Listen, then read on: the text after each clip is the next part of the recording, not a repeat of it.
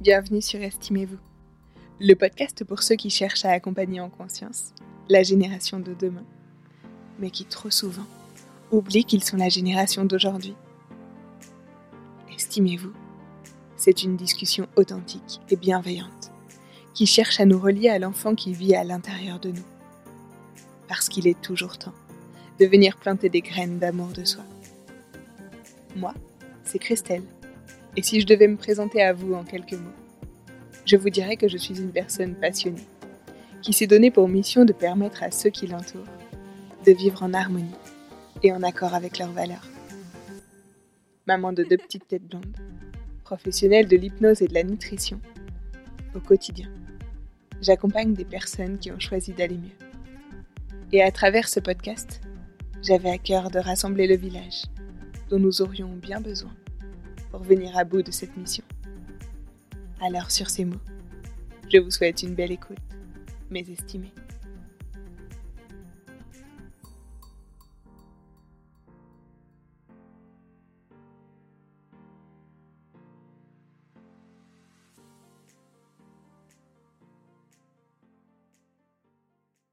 Bonjour Soline, merci d'avoir accepté de venir témoigner et discuter avec moi sur ce podcast. Pour commencer, je vais te demander de te présenter, de nous dire euh, qui tu es, ce qui t'anime dans la vie et les personnes qui la partagent. Alors, mais bonjour déjà, merci beaucoup pour euh, l'invitation et ta confiance. Alors, moi, je suis euh, Soline, bourde Vervessière de mon nom d'usage. je suis maman de deux enfants, un petit garçon qui a 8 ans et demi, très important, le et demi, et une petite fille qui a 6 ans. Euh, je suis euh, mariée avec, euh, avec mon mari, donc. nous sommes en couple depuis, depuis 20 ans maintenant. Donc voilà. Et puis, je suis aussi enseignante dans la vie de tous les jours dans un établissement secondaire public. Euh, et euh, en plus de tout ça, eh bien, euh, j'anime en fait une communauté sur Internet autour de réseaux sociaux, d'un blog que j'alimente plus forcément par, par, manque de temps. Et, et j'écris des livres aussi sur bah, tout ce qui m'anime justement pour en venir à, à ta question.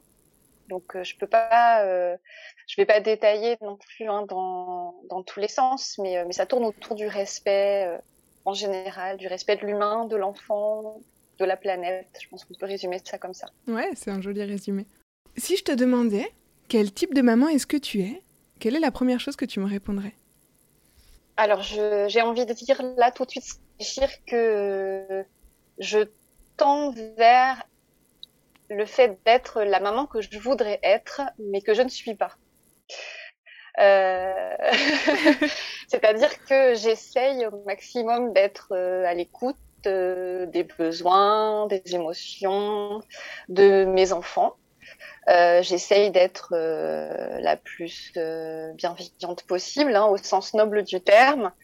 mais, mais la réalité fait que bah, je n'y arrive pas toujours.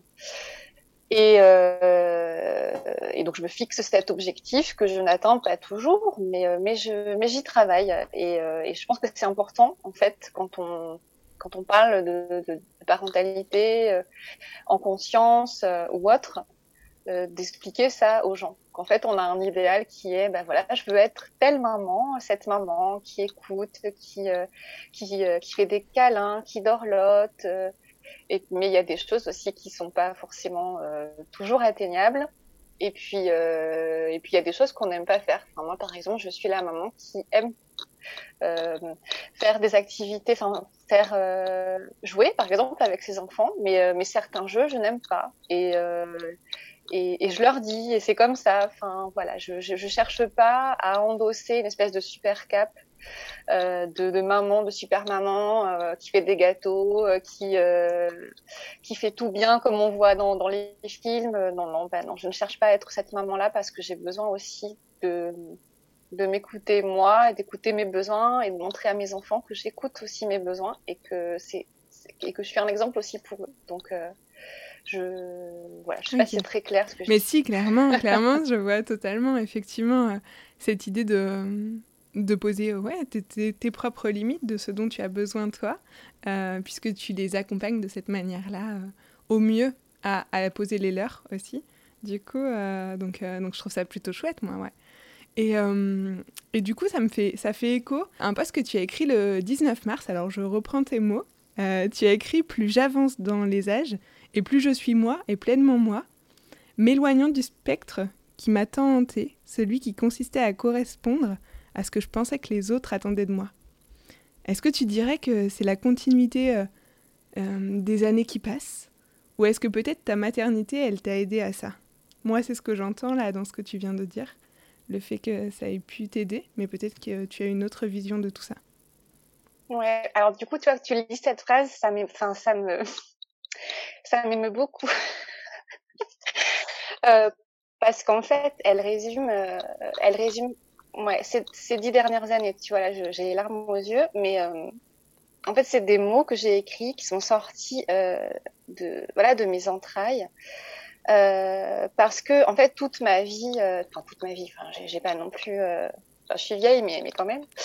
Euh, toute ma vie, voilà, j'ai cru qu'on attendait certaines choses de moi, enfin, par rapport à l'éducation que j'avais reçue, par rapport bah, à la société aussi, enfin, voilà, ce qu'on nous renvoie.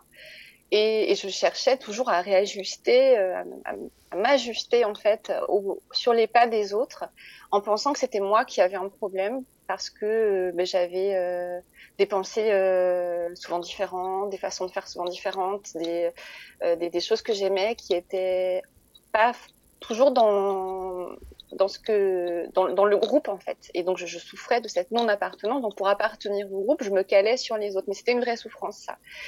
Et, euh, et je, je me rendais pas forcément compte. C'était pas très c'était pas conscientisé du tout en fait. Mmh. et, euh, et quand mon fils est enfin quand je suis tombée enceinte et euh, et que bah, j'ai, en fait j'ai cherché, je, je, me suis dit bon ben voilà, là je veux être bien, euh, je veux tout faire euh, qu'il soit bien lui aussi. J'imagine comme n'importe quel parent qui qui qui qui s'attend à avoir un enfant. Et, et en fait, chacun à leur manière, parce que là je parle de mon fils, mais ma fille c'est pareil, chacun à leur manière, ils m'ont apporté quelque chose. C'est-à-dire que mon fils, il m'a permis de une rétrospection totale à l'intérieur de moi-même, euh, où je vais, qui, enfin, qu'est-ce que je veux pour lui, et aussi qu'est-ce que je veux pour moi, et surtout qu'est-ce que je veux pas. Euh, et notamment, il a révélé aussi tout ce côté euh, émotionnel, mais euh, vraiment, en fait, avant, euh, avant lui, euh, je pensais que je ne vivais pas d'émotions, mais vraiment, j'étais, c'était vraiment la, la carapace, vraiment, j'étais une tortue, quoi. Enfin, il y avait rien qui rentrait, il y avait rien qui sortait, mais même la joie, j'étais incapable d'exprimer la joie. Mm. Euh, ce qui déstabilisait beaucoup mon entourage aussi. Enfin, on me faisait un cadeau. Euh, fait, j'avais aucune réaction. Okay. Et euh, donc lui, il m'a, révélé ça. Il m'a révélé en fait le fait que j'avais des émotions qui me traversent, qui pouvaient me traverser et qui étaient extrêmement puissantes. Et, euh, et ma fille, elle, euh, donc deux ans et demi plus tard, elle m'a permis de, de, de m'assumer pleinement, en fait, d'assumer tout ce que j'étais, qui j'étais, mes choix. Euh. Enfin, vraiment, ils m'ont offert mm. ce cadeau et, et je, je, le vois vraiment comme un cadeau qu'ils m'ont fait. Donc oui, c'est ma, c'est la maternité qui m'a permis, pour répondre à ta question, hein, c'est la mm. maternité qui m'a permis d'arriver à, à ça. C'est chouette, c'est beau, je trouve. Euh, du coup, en plus, quand on connaît un petit peu ton travail, quand on connaît ton parcours euh, à la, plutôt professionnel, hein, mais du coup, sur le côté accompagnement émotionnel aujourd'hui, euh, et toute, toute, la magie euh, de, de, ce que tu veux transmettre. Moi, je le vois, en tout cas, dans ce que tu communiques à la fois avec tes élèves, à la fois. Euh, je trouve ça assez, assez chouette de se dire que. Alors, douloureux pour toi, mais chouette pour les autres, l'espoir que ça donne de se dire que que ouais que que cette révélation elle n'a eu lieu que il y a huit ans en fait de se dire aussi pour chacun c'est possible de cheminer à ce point parce que parce qu'aujourd'hui tu es plutôt là en, tout cas moi je te perçois euh, peut-être que c'est pas l'image que tu as de toi mais comme quelqu'un qui guide les autres dans, dans tout ça euh, et donc je trouve ça vraiment chouette Super. On peut dire merci euh, à, du coup à ce petit garçon alors. je le remercie beaucoup. Et je reviens juste sur le terme, tu vois, tu dis douloureux, comme s'il y avait aussi quelque chose de euh, négatif. De dés... Alors, c'est désagréable en fait sur le mm. coup, en fait. Mais, euh, Mais en fait, moi, j'y vois que du positif, quoi. C'est ah. quelque chose de désagréable par lequel il a fallu passer, mais pour quelque chose de, d'agréable et positif puissance 10 000 en fait. Ah oui, oui. Euh, ah oui, non, je pensais douloureux, pas, pas pour le côté euh, la révélation, pour le côté imaginer que pendant toutes ces années tu t'es empêché de le faire. Ah oui, je, pensais plutôt dans ce sens-là. Moi, j'aimerais beaucoup en fait que tu développes euh, la manière dont tu perçois ton hypersensibilité aujourd'hui, que tu avais un peu cachée pendant toutes ces années, et ce qu'elle t'apporte en fait. Du coup, c'est, c'est une question qui va permettre peut-être de voir euh, les choses sous un angle différent. Euh, parce que l'hypersensibilité, elle est parfois euh, pointée du doigt négativement en disant voilà en fait quand on est hypersensible en gros c'est hyper pénible dans la vie parce que on, prend les émotions des autres en plein en pleine face ou soi-même on ne sait pas toujours comment réagir etc et et en fait, je pense que c'était peut-être ça qui avait fait que moi j'avais tout enfoui parce que voilà, on m'avait dit de pas les exprimer, que c'était pas quelque chose qui se faisait.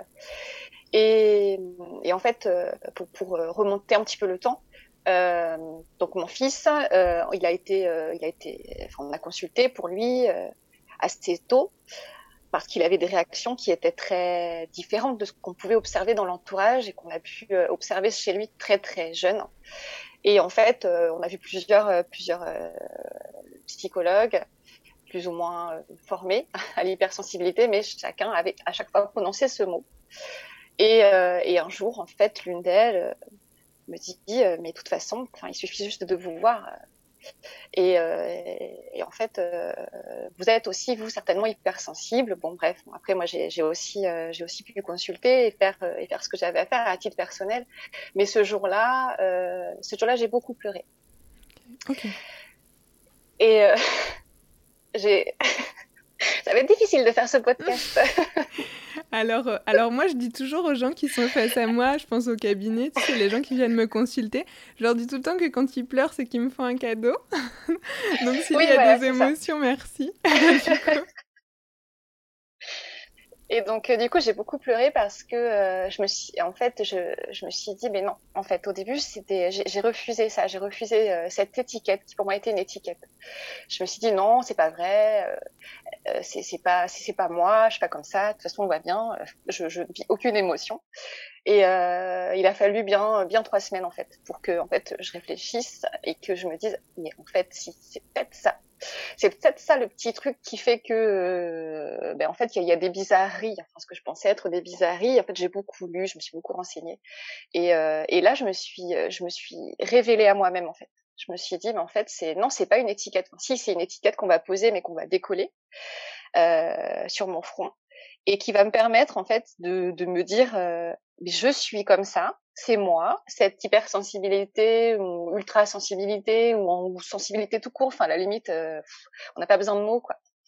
Euh, elle fait partie de moi, c'est moi et, euh, et, je suis comme ça et, euh, et c'est très bien en fait. Euh, même si j'ai pas à dire si c'est bien ou c'est pas bien, mais c'est c'est moi point en fait. je dois l'accepter et, et je l'ai accepté et, et j'ai commencé à m'aimer ainsi et, et en fait vraiment, c'est c'est ça, tout ça, ça a été de pair avec euh, l'acceptation de moi-même, l'amour de moi-même, euh, la confiance en moi, l'estime de moi. Enfin, vraiment, euh, je pense que les gens qui, j'ai pas eu de retour de personnes de mon entourage, mais sur ces dernières années, je pense que les gens ont peut-être perçu une évolution, une révélation. Enfin, je sais pas trop comment dire, mais mais moi, je n'y vois que du positif parce que en fait, c'est moi et pleinement moi, point. Enfin, voilà, c'est tout. C'est comme ça. Super. C'est vraiment, euh, je trouve ça beau à entendre. Et puis j'imagine que ça t'a aidé euh, en parallèle, puisque tu parles de ton petit garçon, euh, de cette sensibilité qu'il a, à à la fois à te comprendre et à t'aimer toi, et à certainement l'accueillir et accepter ce qui se passait pour lui plus facilement, une fois que tu avais fait ce travail sur d'acceptation de toi-même, en fait, du coup. Donc, super. Oui, c'est toujours plus simple, je pense, quand, euh, enfin plus simple, peut-être pas le mot, mais euh, en tout cas, c'est, ça aide d'accompagner ses enfants quand on arrive à poser ces mots-là sur soi, sur ses enfants, de se dire voilà, je te comprends, sur plusieurs particularités. mon fils avait peur d'être seul. Est-ce que je suis le seul à faire ça? Est-ce que je suis le seul à vivre mm. ça? Et, euh, et, en fait, je me suis rendue. C'est une question qui m'a encore posée il y a deux jours en fait, pour, euh, pour quelque chose qu'il a pu faire. Et là, je lui dis non, tu n'es pas tout seul. Alors, il y a peut-être pas tout, y a beaucoup de monde qui fait ça ou qui vit ça, mais tu n'es pas seul, non. Et, euh, et là, sur cette particularité-là d'hypersensibilité, euh, bah, j'ai pu lui dire, écoute, moi aussi. du coup, je te, je, je te comprends, je sais ce que tu vis. Et, et j'ai senti un vrai soulagement. Euh, je, je, sens un soulagement quand je lui dis ça. ça. Ouais, c'est ben, ouais, c'est un beau cadeau, je pense que tu lui fais effectivement. euh, et tout à l'heure, tu parlais euh, dans ta présentation de, de t'être détaché de, enfin, de viser cet idéal. Tu disais, voilà, il y, y, a la maman que je voudrais être et puis il y a ce que je peux faire. Euh, derrière cette idée-là, de cette description, j'entends euh, justement quelque chose euh, de l'ordre en lien avec ce que pourrait être le côté perfectionniste. Et, et, et d'ailleurs, je crois que c'est le titre d'un des chapitres de Être mère sans s'oublier, qui est le livre aujourd'hui, même si j'en ai plusieurs de toi, c'est peut-être le, le livre que j'avais envie de mettre un peu plus en avant, puisqu'on parlait de ta maternité qui est une petite pépite euh, au passage. et, euh, et, tu as utilisé, ah, mais il est là, je vois que tu me le montres, mais je l'ai aussi à côté. Euh, et tu disais, justement, il y a un des titres de chapitre qui s'appelle Dire stop au culte de la perfection. Est-ce que tu dirais que c'est un des versants de ta personnalité, ou que ça a pu être un des versants de ta personnalité, le perfectionnisme? Comment tu en es arrivé à écrire ce, ce chapitre-là? Ah mais tout à fait. En fait, euh, être mère sans s'oublier, c'est à la base, en fait, quand j'ai commencé à écrire, je me suis mise devant mon ordinateur, je devais écrire un post euh, Instagram. Quoi. Après, je me suis bon, euh, je sais pas combien ça fait, 2000 signes, je crois. Et puis je me, me vois la partie, je bon mais quand même là ça va pas rentrer. Donc j'en ferai un article bon, que je mettrai sur le blog. Et puis, au bout euh, de je ne sais combien de pages, je me suis dit, ah non, ça va pas rentrer non plus. et donc, euh, bah, c'est comme ça que c'est devenu euh, finalement un livre. Quand j'en ai parlé à, à Charlène, la responsable éditoriale de Jovence, elle m'a dit, mais carrément, enfin, je, on le signe tout de suite, quoi, pour, pour ce livre. donc, oui, c'était important pour moi de parler du perfectionnisme parce que j'ai j'ai souffert entre guillemets de perfectionnisme. C'est-à-dire que pour moi, euh, les choses ne pouvaient être dites ou montrées que si elles étaient parfaites. Hmm. Euh, et la perfection telle que moi je l'entendais. Donc des fois en fait je me bloquais, je me, enfin je, je, mettais mes propres limites en fait en refusant tout un tas de choses parce que c'était pas aussi bien que que ce que je l'avais imaginé et, euh, et, parfois les objectifs étaient aussi euh, inatteignables. Donc euh, c'était une façon aussi peut-être de se protéger. Enfin, je sais pas, hein, j'ai pas de mm. réponse là-dessus. Euh, et en fait, quand on devient maman, bah oui, on a des objectifs.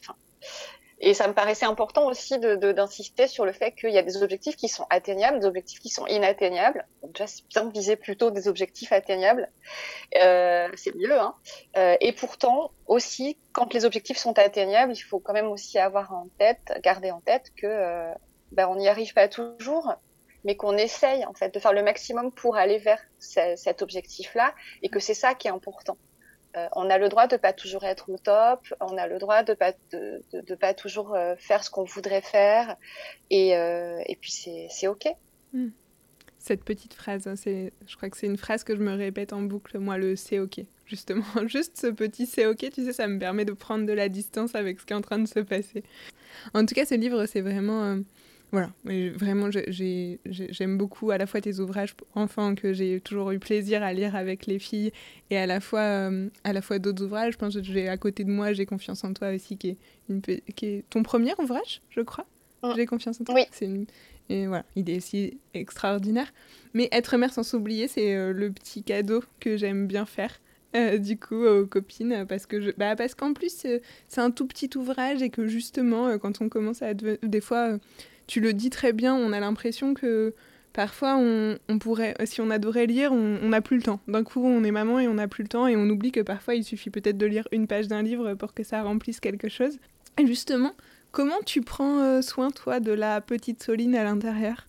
Puisque dans l'idée d'être mère sans s'oublier, c'était l'idée de se dire que c'était absolument pas quelque chose d'égoïste que de prendre soin de soi, que c'était nécessaire. Et, et, moi, j'aime bien l'image dans l'idée de prendre soin. Je me dis toujours qu'il y a soi en tant qu'adulte et puis il y, a, le soi enfant à l'intérieur, qu'on a besoin parfois de, cajoler ou de, réconforter comme tu as pu le faire en, découvrant euh, cette sensibilité-là, peut-être. comment tu prends soin de toi, de cette petite Soline euh, au quotidien? Alors, euh, je ne prends pas soin de mon enfant intérieur au quotidien parce que j'en reçois pas, enfin, j'en ressens pas forcément le besoin. Mais, mais de temps en temps, alors je sais pas, je saurais dire à quel rythme, ben je, je, je, pense à elle et en fait je lui, je lui parle dans la pensée. Je la rassure en fait. Voilà, tout simplement. Alors, soit je peux faire ça euh, dans un espèce d'esprit méditatif, euh, une espèce de visualisation, euh, ou ça peut être un moment où je vais voir une photo, ou je vais avoir une pensée, enfin voilà, qui va qui va passer. Et en fait, je la rassure. Enfin, simplement, je envoie des mots en disant là, ce que tu vis, c'est ce que tu as à vivre à cet instant-là, mais mais rassure-toi. Tu, tu, tu découvriras au moment venu, le moment venu que que tout ça c'est pleinement toi et, euh, et tu assumeras toutes ces parts de toi en fait. Et, euh, et voilà, ça, ça, ça fait du bien aussi, je pense, de parler à son enfant intérieur, mais que si euh, si, si, on, si on, si on s'en sent capable. Mm. Et, euh, et puisque tu l'évoques aussi, je pense qu'il y a des gens qui sont pas prêts, je préfère le dire, qui sont pas prêts à faire ça. Euh, moi, je le fais parce que aussi, je, la première fois que je l'ai fait, j'étais pas seule, hein, j'étais avec une thérapeute. Euh, voilà, bah, voilà c'est quelque chose qu'on peut pas forcément faire tout seul. Ça peut être très violent, ça peut être très dur. On peut passer par des émotions Mm. Donc euh, là, ce que je suis en train de dire, je préfère mettre euh, un, petit, euh, un petit attention.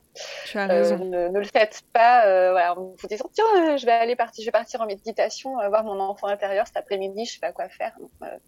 ça peut, ça peut être aussi quelque chose à encadrer par, par un thérapeute s'il faut. Tu l'as dit d'ailleurs tout à l'heure que tu avais fait un, un travail après thérapeutique, du coup après la naissance de ton fils.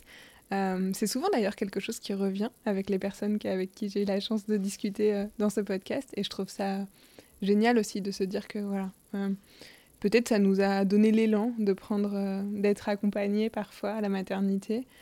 En fait, c'est ne pas hésiter à demander de l'aide. Mm. ça fait partie aussi d'une parentalité consciente. Hein. Demander de l'aide pour soi, demander de l'aide pour ses enfants, pour, pour tout. Mm. Voilà, oser en fait. Ouais, je, je, partage complètement ton avis.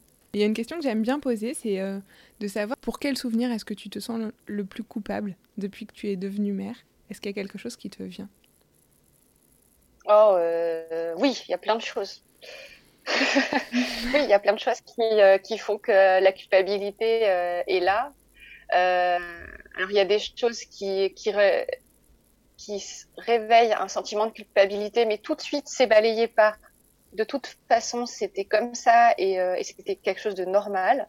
Euh, je pense par exemple aux phobies d'impulsion, que je n'ai pas eu pour mon fils, mais que par contre j'ai eu beaucoup euh, pour ma fille. C'est important que tu puisses expliquer peut-être ce que c'est pour les, les personnes qui ne seraient pas familières avec ce terme. Alors une phobie d'impulsion, en fait, c'est quand on va avoir une pensée brève dans la dans, dans l'esprit hein, qui nous fait qui nous qui nous visualise en train de faire du mal à notre enfant là, mmh. ce coup-là. Euh, et, euh, et, en fait, c'est quelque chose qui est très très très répandu, euh, dont on parle pas beaucoup. Alors moi, j'en ai parlé il y a quelques années sur le blog euh, et euh, il y avait plein de gens qui n'avaient pas forcément compris. Euh, mais, mais de plus en plus, là, je vois des, des posts qui circulent sur, euh, sur les réseaux dernièrement, enfin ces dernières semaines, donc je trouve ça chouette. Donc moi, je la voyais, en fait, je me voyais la, la, la, la prendre et, et, la jeter contre le, mur. Donc c'est extrêmement violent ce que je suis en train de, de, de décrire. Et, mais ça dure une seconde, enfin vraiment. Et donc ça, je culpabilise de me dire j'ai eu ces pensées-là, mais tout de suite je me dis mais de toute façon ces pensées-là, beaucoup de personnes les ont. Alors j'ai pas les chiffres en tête, hein, j'ai pas les statistiques, mais euh, je crois que c'est énorme quand même. Et, euh, et après je, je, je, culpabilise de choses euh, que j'ai pu dire ou faire, euh, bah des, de violence, hein, de violence éducative. de mots, de cris, euh, de voilà, euh, de, je te pousse. Et, euh, et là, je, je, sais que je, je, culpabilise, que je n'avais pas à faire ça. et que oui, je cherche toujours comment faire autrement. en fait, je prends cette culpabilité et j'essaye de me dire à ce jour-là, qu'est-ce qui s'est passé Qu'est-ce qui a fait qu'il il y a eu un espèce d'enchaînement qui m'a poussé à, à crier euh, ou autre. Et, euh, et, en fait, j'essaye de transformer cette culpabilité, mais elle est, elle est forcément toujours là. Oui. Mm. Après, euh, j'avoue que je je passe pas ma vie à me flageller non plus. Enfin, euh, j'essaye toujours de, de comprendre d'où ça vient, de comment j'aurais pu faire autrement. Ça s'est passé, voilà. Maintenant, j'essaierai de, de, bah, de, faire en sorte que ça se reproduise pas. Tu utilises donc euh, l'option euh, responsabilisation? Parce que l'extrait que j'allais citer de, de, être mère sans s'oublier, c'était quoi qu'il arrive, la culpabilité émerge à un moment ou à un autre dans nos vies de mère. À ce moment-là, il existe au moins trois choix possibles. Option flagellation, dont tu as dit que tu essayais d'éviter, de l'éviter en tout cas. Euh, option déculpabilisation et option responsabilisation. Peut-être tu veux expliquer euh, rapidement ce que c'est ces trois, ces. Oui, bah, en fait, l'option flagellation, c'est euh, le.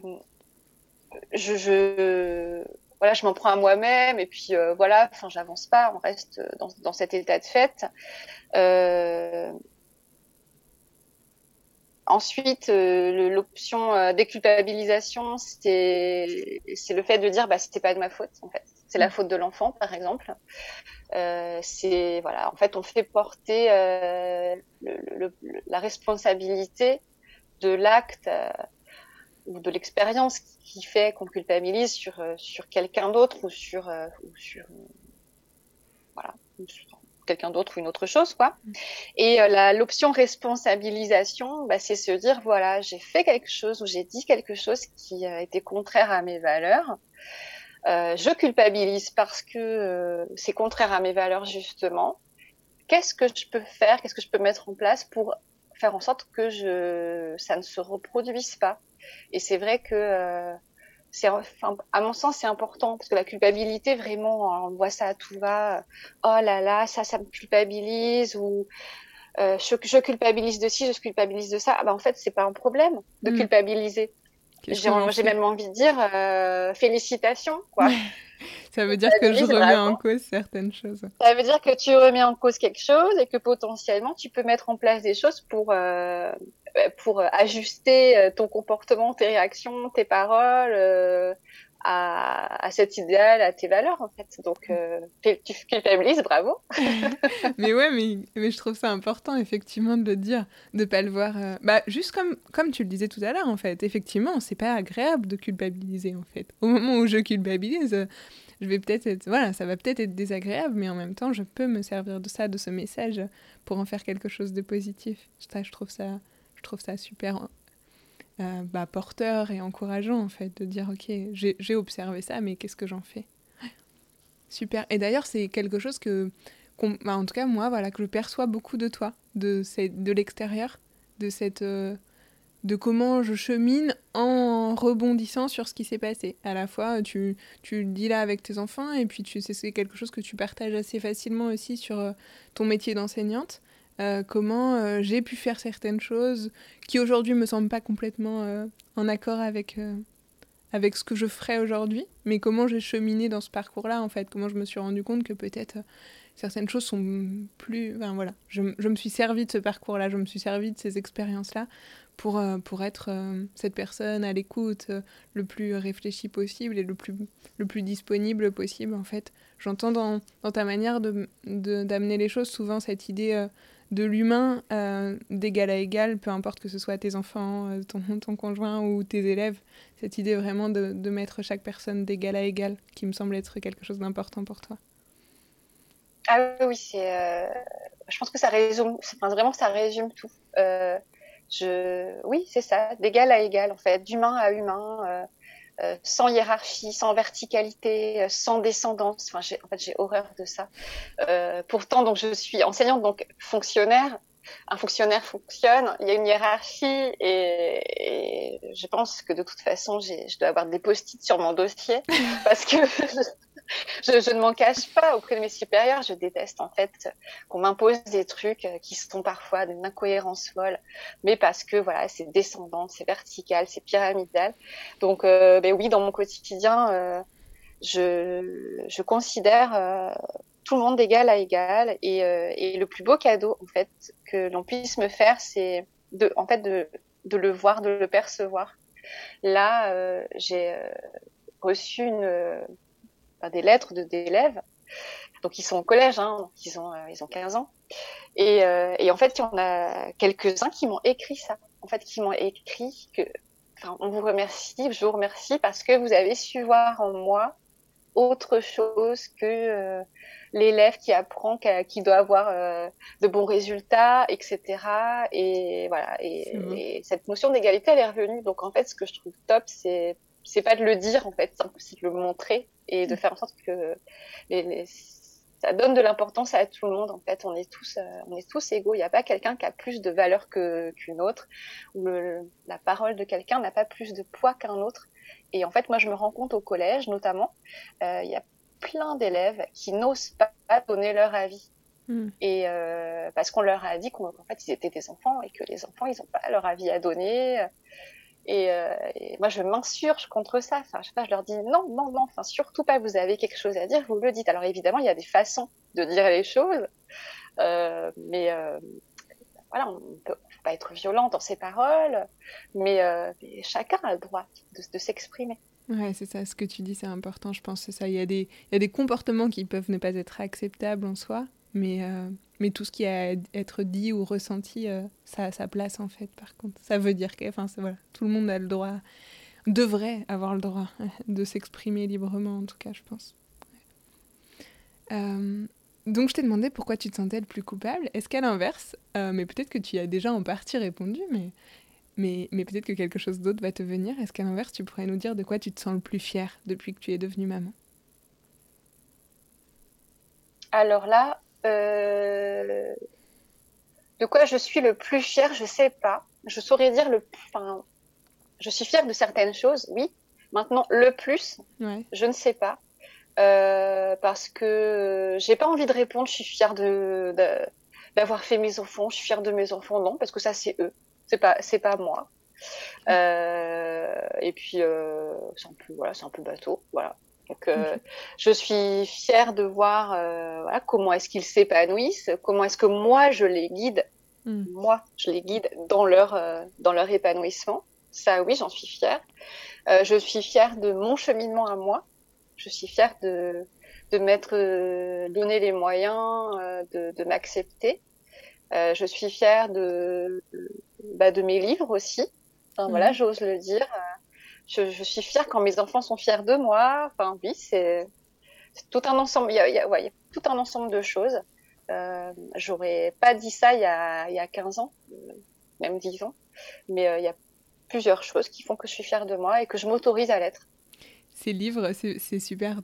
Et du coup, ces livres, en plus, ils sont. Euh, ben voilà, si on reprend euh, l'intégralité de tes livres, qui sont à la fois des livres jeunesse et à la fois des livres qui parlent bah, de, parentalité au sens large du terme. Euh, du coup, euh, j'imagine qu'ils sont effectivement euh, à la naissance de cette maternité. Enfin, que sans cette maternité, en tout cas, ils seraient probablement pas là. Donc, donc, je vois un lien direct entre, oui, depuis que je suis devenue maman, bah, je, je me suis lancée. J'ai j'ai décidé de faire ça, de transmettre. Je transmettais déjà peut-être autrement, mais, mais j'ai décidé de transmettre sur ce sujet-là. C'est chouette. Oui, oui, tout à fait. Sans la, sans la maternité, je pense qu'il n'y aurait pas eu euh, ce moyen de transmission-là, ou en tout cas pas euh, si tôt dans ma vie. Et, il suffit simplement de voir comment, euh, comment enfin, la naissance de J'ai confiance en toi, en fait. Euh, cet essai qui est paru en, en 2018, euh, c'est à la base c'était une, une, histoire pour enfants que j'avais écrite. Hein. Euh, donc si j'avais pas eu mes enfants, je j'aurais pas pu publier. En fait, j'avais envoyé cette cette histoire à, à Jouvence qui publiais pas de livre pour enfants. Mais je m'étais dit, je l'avais mis dans le mail, hein, euh, je, je, tente le tout pour le tout parce que j'aime bien euh, votre maison d'édition. Et, euh, et, là, Charlotte m'avait répondu, euh, en fait, on publie pas de livre pour enfants, non, mais euh, mais ça me plaît en fait. donc, si vous pouviez faire la même chose, la même thématique, avec la même énergie et pour les adultes, eh bien, on étudierait bien la proposition. Et c'est comme ça qu'est né J'ai confiance en toi. C'est vraiment un concours de circonstances incroyable. Super. Ouais, ouais. Tu, as laissé venir à toi, voilà. Tu as, tenté surtout, parce qu'en fait, c'est ça, c'est que si tu n'avais pas envoyé ce mail, il y a aussi ce que tu as fait. Et comment euh, comment c'est arrivé à, ce, chouette ouvrage? Parce que pareil il apporte beaucoup. Tu as des ouvrages qui sont euh, je trouve euh, je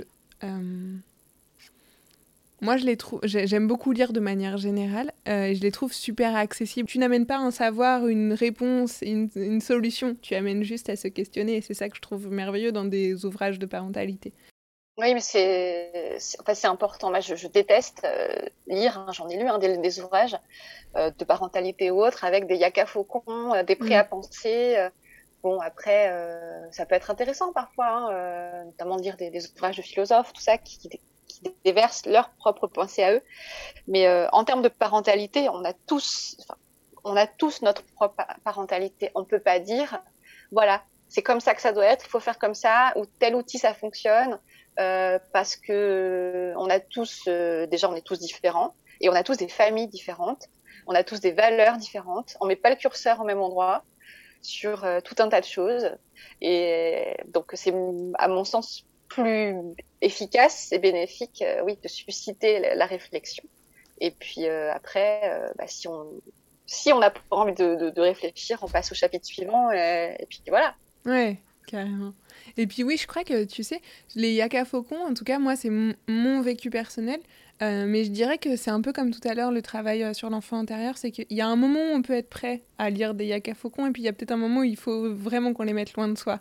Parce que déjà quand on est dans le doute, de, voilà, dans le questionnement, les yaka faucons, euh, ils peuvent venir pas mal déstabiliser en fait le parent qu'on est. Donc, donc oui, parfois ça peut amener des réflexions autrement quand on, quand on se sent quand même assez aligné, assez bien dans ses baskets, de lire un autre avis comme ça un peu affirmatif ou parce qu'on peut mettre à distance et se dire oui, ça je prends, ça je prends pas, en fait. Voilà, mm. tout à fait. Prendre ce qui, ce qui convient et puis laisser de côté ce qui convient pas. Mm. Et peut-être qu'à un moment donné, euh, plus tard, quand on revient sur le même livre, bah, on peut prendre d'autres choses. Il y a des livres comme ça que qu'on peut lire en plusieurs fois, enfin plusieurs fois sur plusieurs années, on n'y verra pas toujours les mêmes choses. Mm. C'est ça qui est chouette. En fonction de ce qu'on est prêt à entendre, à lire. Euh, j'avais euh, une question, mais je crois que tu y as un peu répondu. Mais peut-être que tu vas vouloir ajouter, euh, quelque chose. Euh, j'avais envie de te demander de quelle manière est-ce que ta maternité elle est venue impacter l'estime que tu te portes, la valeur que tu t'accordes? Est-ce qu'elle était venue la faire grandir ou est-ce qu'au contraire elle était plutôt venue l'entacher? Ma maternité, elle a au départ, elle est venue ébranler en fait tout l'espèce d'édifice. C'est comme si j'avais fabriqué une espèce de d'édifices autour de moi, d'espèces de pierres. Et, euh, ma maternité, elle est venue ébranler tout ça. Enfin, voilà, c'était une espèce de, de, de bulldozer. Euh, j'ai, au début, en fait, je pense que la maternité, par contre, a fait baisser mon estime de moi. Hmm. Parce que j'ai très vite compris que je ne pouvais pas, cette fois-ci dans ma vie, contrôler alors que j'avais toujours été dans le contrôle auparavant, je contrôlais tout, tout, tout. Je contrôlais mes pensées, je contrôlais mes émotions, je contrôlais euh, euh, tout était millimétré. Enfin, c'était c'était atroce. Euh, mm. Bon, bref, c'était atroce. Enfin, c'était ma, ma façon de, de vivre hein, et j'étais très heureuse comme ça à l'époque. Mais euh, mais euh, du coup, en fait, voilà, au début, j'ai perdu un peu d'estime, je pense, et un peu de confiance aussi parce que justement, bah, je voilà, j'arrivais pas à être la personne que je voulais être. Et, euh, et en fait, après, par contre, oui, là, je, quand j'ai entamé toute cette réflexion, là, euh, là, j'ai gagné en estime et en affirmation aussi. Euh, j'ai appris à mettre des choses, vraiment à mettre des choses à distance ou des gens à distance aussi. Et, euh, et ça, c'est hyper important. En fait, je, je, je m'octroie euh, cette, euh, cette chance-là de me dire, voilà, à, à l'âge que j'ai, je, je sais ce que je veux, je sais ce que je veux pas, je sais ce que, quelles sont mes limites, je sais les dire aussi. Mm. Et, et je trouve que c'est une chance qu'on peut avoir dans notre génération que non pas. Alors, c'est pas du tout des conversations que je peux avoir avec ma mère, c'est des conversations que j'ai avec ma grand-mère. Et en fait, ma grand-mère, elle arrive là, euh, dans, dans, ces années-là, euh, à la même, à la même euh, conclusion. Sauf que elle, bah, en fait, elle a, voilà, mm. va avoir 80 ans, quoi. Et elle, et elle me le dit toujours. Elle me dit, c'est une chance en fait que tu as, c'est que, bah voilà, si plus tôt dans ta vie que moi, en fait, tu arrives à cette mm. conclusion-là et, euh, et, en fait, elle, elle, en parle à, tout le monde, quoi. Elle dit voilà, il faut, absolument que le, plus de, personnes possibles s'ouvrent à, eux-mêmes de façon euh, assez anticipée dans la vie.